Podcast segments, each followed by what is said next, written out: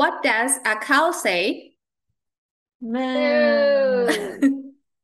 さん、こんにちは。英語ラジオ Talk till the cows come home のゆりです。なおです。ルミです。はい。ためになるような、ならないような、史上初のぐうたら英語雑談番組です。じゃあ今日はですね、ちょっとはいいつもとは違う趣旨の、あの話をしたいなと思うんですけど、はい。まあ、あのまだ私たち自己紹介をね、全然 してなかったので、確かに。はい、今日はあのいつもこの、まあ、番組をリードしてくれてるゆりさんのことについて私からこう代表していろいろ質問をしたいなと思います。何を聞かれるんだろう。まあ、多分あのリスナーの皆さんがあの気になってるであろうことを私が代表してうんうんうん。いこうと思うんですけど、まあ、時 系列に沿って聞いたうん。方が分かりやすいかなと思うので、まあそもそもいつから英語をやり始めたのかっていうのを正直私自身もね聞いたことないなと思ったのでうんうんうん。それを最初に聞きたいなと思ったんですけどなんかちっちゃい頃からやってたんですか？一番最初に勉強し始めたのは多分中学生からか、中1からかな、ちゃんと勉強し始めたの。へえだから英語教室とかも行ったことないし、なんかいわゆる、あの、なんかさ、ディズニーのなんとかシステムとかあるじゃない、ちっちゃい子があーありやるやつ。ますね。ああいうのもやったことないし、ず全然、あの、幼児英語みたいなの、そういえばね、いやったことないね。あ、そうなんですね。私結構勝手に小さい頃からそういう近所の英会話教室みたいなとこに行ってたのかなと思ってました。でもね、そのまだ当時はあんまり英会話教室みたいなのとか、英語教室みたいなのとか、そんなになくって、今みたいにう。んうん。で、多分、私よりもうちょっと後ぐらいの人から多分、キッズ英語、なんていうのかな、ホームティーチャーみたいなのとか多分始まってくるんじゃないかなっていう感じで、なるほど。てかまあただ知らなかっただけっていうのもあると思うんだけど、うんうん全然英語とは、英語とは無縁というわけではないんだけど、ただその母親の影響で、サウンド・オブ・ミュージックっていう映画をはいはいちっちゃい多分物心つく前からなんかわかんないけど見させられてて、うーん。字幕の映画なんだよね。はいあ。映画っていうか字幕、字幕のやつを見てて、で、日本語読めない、字読めない時から多分それを見てて、あれはほとんど音楽の、まあ、ミュージカル映画じゃない、ええあれって。うんうん。だからそれで、まあなんか見て、流し見みたいな感じにしてて、そう。っていうぐらいかな、英語に触れてたといえば。へえ、でもおしゃれな家ですね。なんかその子供の時に英語版のサウンド・オブ・ミュージックが常にかかってるって。うん、なんか、いっぱい英語の曲がかかってたっていうわけじゃなくって、英語に関しては、そのサウンド・オブ・ミュージック、どっちかっていうと、なんか音楽の方が身近だったかな、英語っていうよりは。ああ、なるほど、なるほど。うんうーん。じゃあ、割と、まあ、私たちの年代で言うと、普通に平均的な中学1年生から英語を本格的に勉強し始めたうちの一人なんですね。そうそうそうそう。ただ、あの、いわゆる英語の授業をやってきたっていうか、あの、中学で英語を勉強してきたっていうよりは、私、中学で全然勉強してなかったから、英会話教室、いわゆる駅前留学みたいなのに行き始めたのが、多分中学1年生ぐらいだったと思う。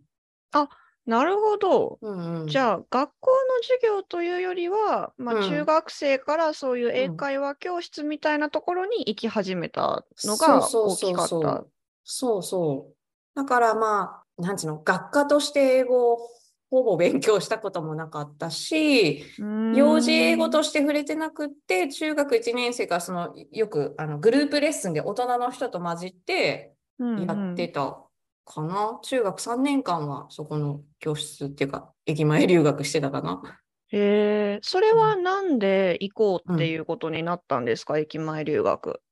そう、それはね、初めての海外旅行に行ったのが多分小学校の6年生ぐらいだったと思うんだけど、その時にうんニューカレドニアっていう島に、あの南半球の行っはいはい。て、で、そこが、まあ、初めての海外旅行だったし、すごい楽しかったんだよね。うんで、まあ、そこはフランス語圏だからフランス語を話していたんだけど、うんそこに行きました。そして、その翌年もね、同じところに行ったの。すごいなんか家族で気に入って、同じところに旅行に行って、その翌年に行った時に、結構近隣のオーストラリアとかニュージーランドから旅行に来てる人がいたんだよね。はいはい。で、ツアーに参加したんだけど、英語のツアーに参加したのよ。たまたまなんかその時、うちの家族がね。ああ、なるほど。アメリカ人の人だったと思うんだけど、ツアーガイドの人がいて、で、他の参加者に、まあ何人か、日本人の人も何人かいたんだけど、ニュージーランドから来てるおばあちゃんの2人組がいたの。それで私たちその人とのことを勝手になんかニュージーランドばあちゃんズって呼んでたんだけど、なんか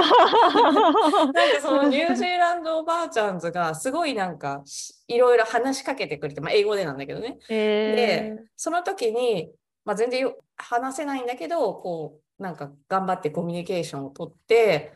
その時になんかね、いいなと思ったんだよ、その体験がすごい。ああ、いいですね。うんうんなるほど。そうそうそう。でも、その時はもうニューカレドニアに行ってたから、私フランス語頑張るわ、みたいな感じで、フランス語に触発されて、はいはい。フランス語をやろうとしてて、フランス語できるところを探してたんだけど、帰ってきてから。うんうんで、なんか、そしたらなんか親に、えっと、まだ英語もちゃんとやってないから、まずは英語からちゃんとやったらどう？みたいな感じで。で、まあ、その時はなんか英語もフランス語も正直よく違いとかも分かってなかったから、うんまあなんかうん何でもいいかみたいな外国語ならっていう感じで、うんうんで、そう、それでとりあえず英語習い始めたって感じなんだよね。へえ。その駅前留学に、まあ、うん。その中学校の3年間行ったっていうことなんですけうんど、うんうん。大体覚えてる感じだと、その3うん。年間でどれくらいうん。話せるようになったんですか？あーその時は結構話せるつもりでいたんだけど、あの話せるようになったなっていう感じはあったんだけど、ただ、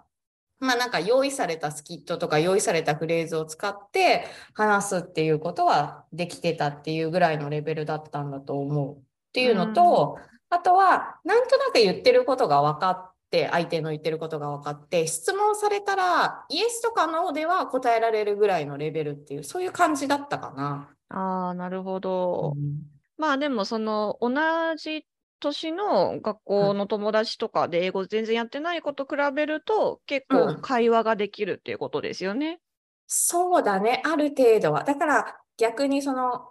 授業でやってる英語は少し簡単すぎるなみたいな感じがあってあんまりそれも相まって全然真面目にやってなかった授業。うーん。じゃあちょっとまあ先取りしてる感じで駅前うん留学3年行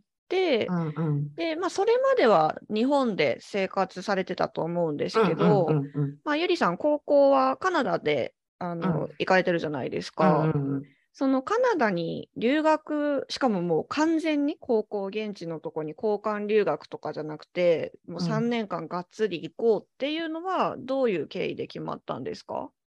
えっとね、そう、3年間は実は言行ってないんだよね。3年は行ってないんだけど、私、中高の一貫の学校に行ってたから、結局はい最終的には高校は日本に戻ってきて日本の高校を卒業してるんだけど。